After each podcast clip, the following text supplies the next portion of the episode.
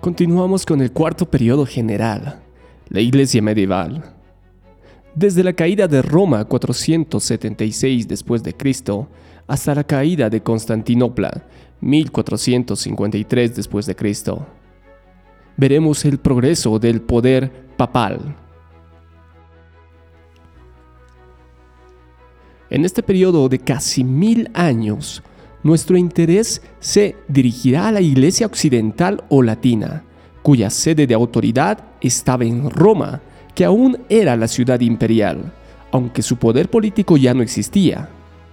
Poca atención se le dará a la Iglesia griega, gobernada desde Constantinopla, excepto cuando sus asuntos se relacionen a la historia del cristianismo europeo. No referimos los eventos en un orden cronológico, sino que examinamos grandes movimientos, a menudo paralelos unos con otros. El hecho más notable en los diez siglos de la Edad Media es el desarrollo del poder papal. Ya hemos visto cómo el Papa de Roma afirmaba ser obispo universal y cabeza de la Iglesia ahora afirma ser gobernador sobre las naciones, sobre los reyes y emperadores.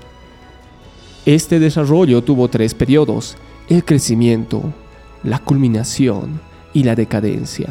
En el periodo del crecimiento del poder papal empezó con el pontificado de Gregorio I, el Grande, y llegó a su apogeo bajo Gregorio VII, mejor conocido como Hildebrando. Debe notarse que desde los tiempos primitivos, cada papa, al asumir su oficio, cambiaba de nombre, y Gregorio VII es el único papa cuyo nombre de familia se destaca en la historia después de su ascensión a la silla papal. Gregorio I fue el eclesiástico de quien se cuenta la conocida historia que al ver algunos cautivos en Roma de cabello claro y de ojos azules, y al preguntar quiénes eran, se le contestó que eran angli, ingleses, a lo cual respondió, no angli, sed angeli, no anglos, sino ángeles. Después, cuando llegó a ser papa, envió misioneros a Inglaterra para cristianizar al pueblo. Él extendió el reino de su iglesia animando de un interés activo en la conversión de las naciones en Europa que aún permanecían paganas y trayendo a la fe ortodoxa a los arrianos visigodos en España. Gregorio resistió con el éxito las pretensiones del patriarca de Constantinopla al título de obispo universal hizo a la iglesia virtual gobernante en la provincia alrededor de Roma, preparando de esa manera el poder temporal o político. También desarrolló ciertas doctrinas de la iglesia romana, especialmente la adoración de las imágenes, el purgatorio y la transubstanciación o la creencia de que en la misa o comunión el pan y el vino se transforman milagrosamente en el verdadero cuerpo y sangre de Cristo. Era un fuerte defensor de la vida monástica, habiendo sido monje él mismo. Gregorio I fue uno de los administradores más capaces en la historia de la Iglesia romana y bien merecía su título, el Grande. Bajo una serie de papas, bajo un espacio de cientos de años, la autoridad del pontificado romano aumentó y fue reconocida en lo general. Pueden darse ciertas causas para este creciente poder del papado. Una razón por qué el gobierno de la sede romana era aceptado tan ampliamente residía en el hecho de que en las primeras épocas de este periodo, la influencia de los papas estaban principalmente en su poder para ejercer la justicia. La iglesia estaba colocada entre los príncipes y sus súbditos para reprimir la tiranía e injusticia, para proteger a los débiles y para demandar los derechos del pueblo. En los palacios más de un gobernante fue a tomar de nuevo una esposa repudiada injustamente y a observar cuando menos la forma exterior de la decadencia. Hubo muchas excepciones, pues se sabe de papas que adulaban a príncipes impíos, pero el espíritu general del papado al principio de la Edad Media era en favor de un buen gobierno. Las rivalidades e incertidumbres del gobierno secular estaban en marcado contraste con la firmeza y uniformidad del gobierno de la Iglesia. Durante casi todos estos siglos Europa estuvo en condición disolvente, pues sus gobernantes se levantaban y caían, un castillo luchaba contra otro y no existía autoridad plena y duradera. El antiguo imperio cayó en el siglo V y Europa estuvo casi en un caos hasta el siglo IX, cuando el imperio de Carlomagno fue establecido. Casi todos sus sucesores inmediatos fueron hombres débiles. Muchos de ellos buscaron la ayuda de Roma y estuvieron dispuestos a hacer concesiones de poder para obtenerla. Una vez que la iglesia obtenía el poder a expensas del Estado, lo retenía firmemente. Mientras que el gobierno de los estados cambiaba, por otro lado estaba el imperio constante de la iglesia. Durante todos estos siglos de condiciones variables e inestables, la iglesia permanecía firme, la única institución firme y establecida. Las declamaciones de dominio de Roma eran casi invariablemente sostenidas por el clero, desde el arzobispo hasta el sacerdote más humilde. Durante la Edad Media, como veremos más tarde, hubo un enorme crecimiento del monacato, y los monjes y los abades se plegaban en los sacerdotes y obispos en cada disputa relativa al poder. La iglesia tenía sus fuertes aliados por todas partes y nunca fallaban en la promoción de sus intereses.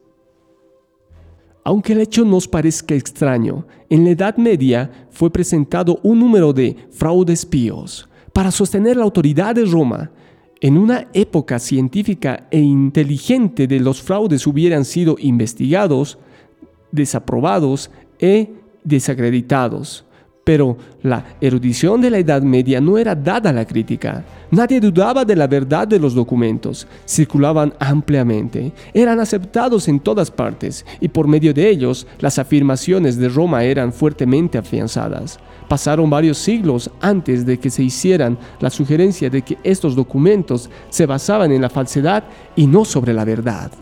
Uno de estos documentos fraudulentos fue la donación de Constantino, mucho después de la caída del Imperio Romano en Europa, fue puesto en circulación un documento con el propósito de demostrar que Constantino, el primer emperador cristiano, había dado al obispo de Roma, Silvestre I, en el año 314 al 35 después de Cristo, autoridad suprema sobre todas las provincias europeas del imperio y proclamado al obispo de Roma como gobernante aún sobre los emperadores. El documento daba como la razón para trasladar la capital de Roma a Constantinopla, que el emperador no permitiría a ningún potentado permanecer en Roma como rival del Papa. De mucha más influencia fue otro fraude o serie de fraudes, las decretales falsas de Isidoro, publicadas como en el año 830 después de Cristo profesaban ser decisiones adoptadas por los obispos primitivos de Roma, desde los apóstoles en escala descendente, presentando las más elevadas declamaciones, tales como la supremacía absoluta del Papa de Roma sobre la Iglesia Universal, la independencia de la Iglesia, del Estado, la inviolabilidad del clero en todos sus rangos hasta el punto de que no estaba obligado a darle cuenta al Estado, al grado de que ninguna corte secular podía juzgar en cuestiones pertenecientes al clero o la iglesia. En las épocas de ignorancia y de falta de crítica, estos documentos se aceptaban sin vacilar y por cientos de años formaron un baluarte para las reclamaciones romanas. Nadie dudaba de que la autenticidad de estos escritos hasta el siglo XII, cuando la iglesia ya estaba anclada en el poder, y solamente con la alborada de la Reforma en el siglo XVI fueron examinadas estas reclamaciones y se comprobó que carecían de fundamento. Algunas de las evidencias en su contra fueron las siguientes. Su lenguaje no era el latín primitivo de los siglos I y II, sino el lenguaje corrupto y mixto de los siglos VIII y IX. Los títulos y las condiciones históricas a que se referían no eran los del imperio, sino aquellos de la Edad Media, muy diferentes.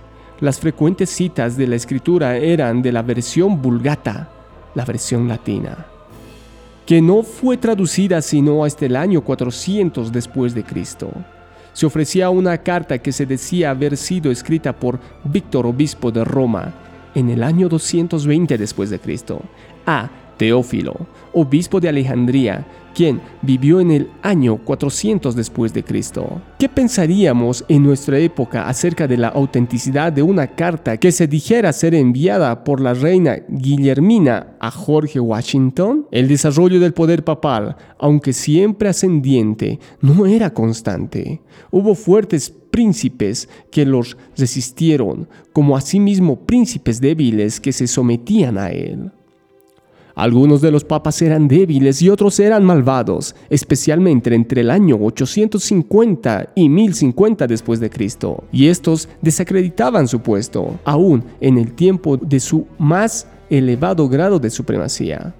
El periodo de culminación fue entre el año 1073 y 1216 después de Cristo, alrededor de 150 años, en que el papado tuvo un poder casi absoluto, no solamente sobre la iglesia, sino sobre las naciones de Europa.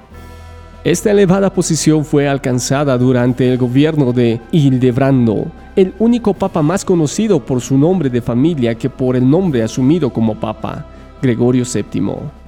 Hildebrando gobernó realmente a la iglesia que era el poder tras el trono durante un periodo de 20 años antes de emplear la triple corona y después durante su papado hasta su muerte acaecida en el año 1085 después de Cristo.